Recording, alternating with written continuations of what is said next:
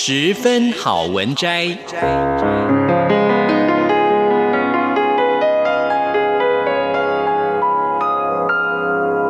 十分钟的心灵补给站。无论是快乐还是悲伤，不管是白天或是黑夜，阅读一篇好文章，也许只要短短十分钟，却能在你的心头低回，往复不已。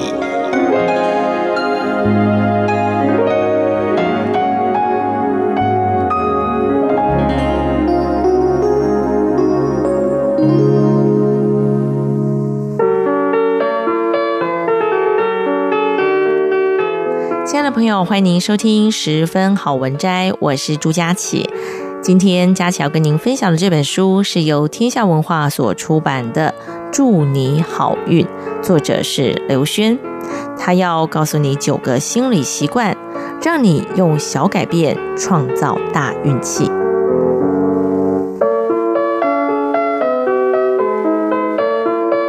这本书告诉你九个习惯，我今天在这里跟大家分享其中一个习惯。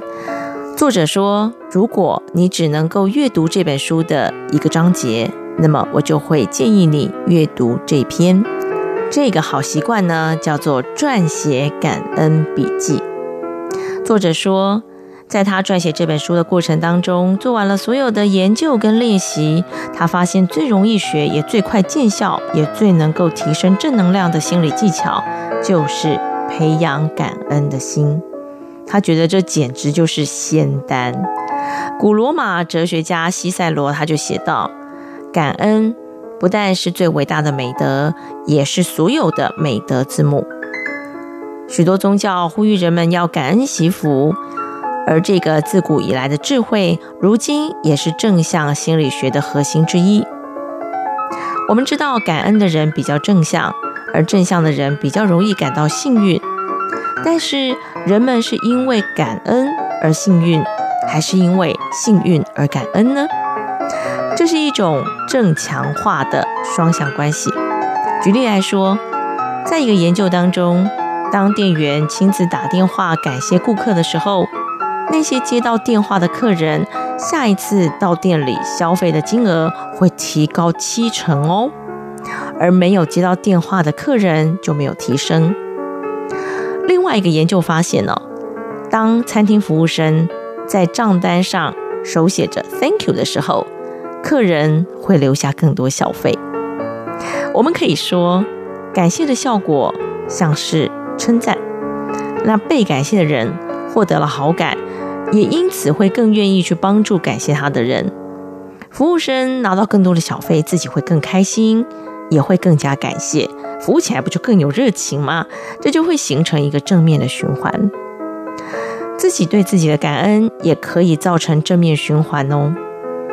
作家詹姆斯他曾经说，一辈子成功的关键就是要经常感恩，因为感恩的人永远会注意到生命中的好事，因为啊，他们更享受自己的成果，所以更积极地追求成功。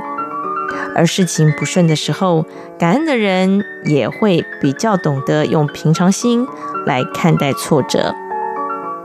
既然好处这么多，那我们要如何培养这种心态呢？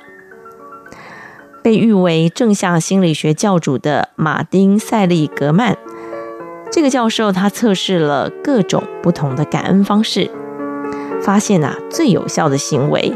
就是给一个人写一封感谢的信，并且当面的交给对方。这么做的人，快乐指数提升了百分之十，忧郁的指数也大幅的下降。这效果不是一天哦，而是可以持续一个月之久。后来呀，他发现还有个更简单、效果更持久的技巧，就是感恩笔记本。好。写十项也许有点多，但是呢，一开始需要多一点力气来启动。之后你可以每天只要写下三件就好，而且不需要跟别人分享。你只要自己找了一个笔记本，然后把它写下来，让它成为你的感恩日记。根据这个博士的研究，他说你持续做这个练习一个礼拜，几乎所有人都会感到更快乐哦。而且只要一直做，效果就会一直维持，半年之后还能够持续的改善心情呢。据说最初做这个研究的时候，许多人在研究结束之后还会继续的写感恩日记，因为他们觉得效果真的太好了，所以就自动的养成习惯。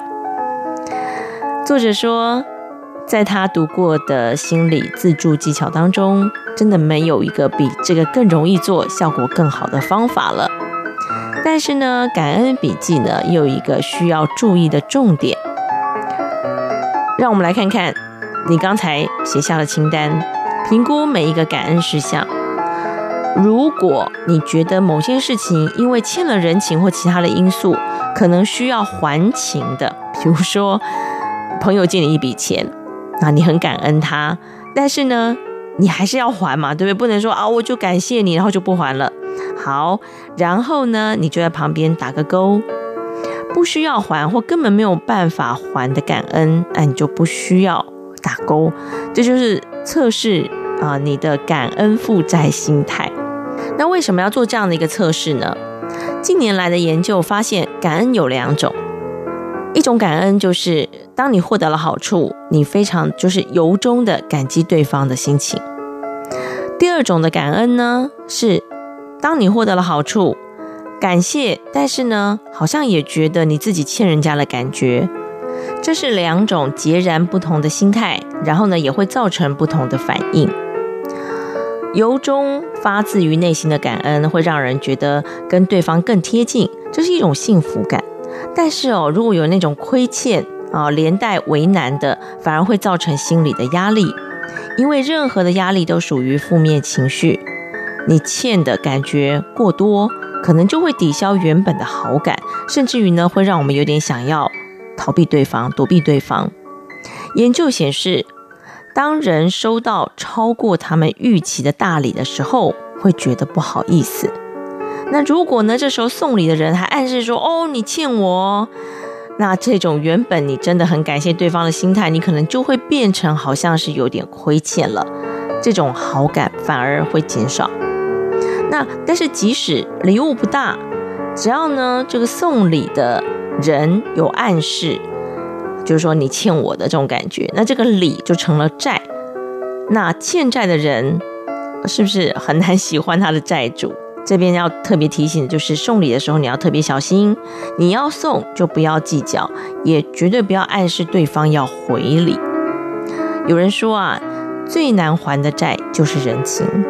尤其华人非常喜欢送礼，也讲究人情。那人情呢，又是最难定价的礼，对吧？送礼的人情，呃，时常呢会被有手腕的人用来挟持关系。而可惜的是，许多人因为常年生活在这种潜规则之下，其实已经很难感受到什么是真正的诚意了。所以，每当他们获得好处，嘴巴在道谢的同时，心里头却忍不住猜测对方到底有什么目的。